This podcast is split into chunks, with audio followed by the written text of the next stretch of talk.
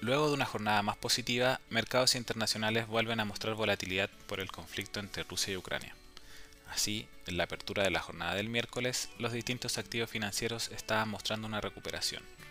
Lo anterior, principalmente como reacción a las sanciones impuestas por países como Estados Unidos y Reino Unido a Rusia, las que se concentraron en limitar el acceso a financiamiento de este país.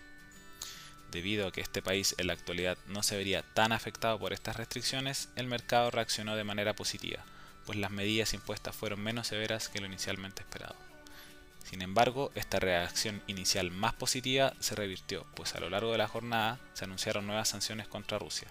Lo anterior sería una respuesta a las declaraciones del presidente ruso Vladimir Putin en que señaló que las regiones de Ucrania en conflicto serían estados independientes.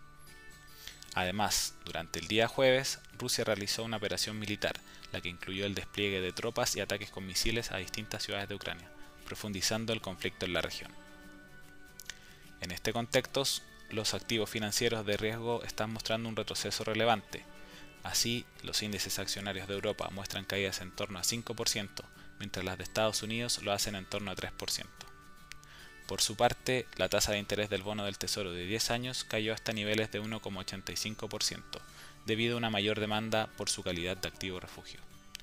Mientras tanto, el barril de petróleo Brent opera sobre los 105 dólares, nivel más alto desde el año 2014.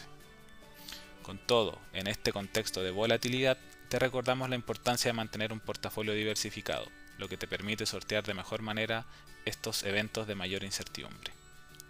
Finalmente, si quieres saber más sobre nuestro contenido de actualidad, recomendaciones y cápsulas educativas, te invitamos a visitar nuestra página web visinversiones.cl o contactando directamente a tu ejecutivo de inversión.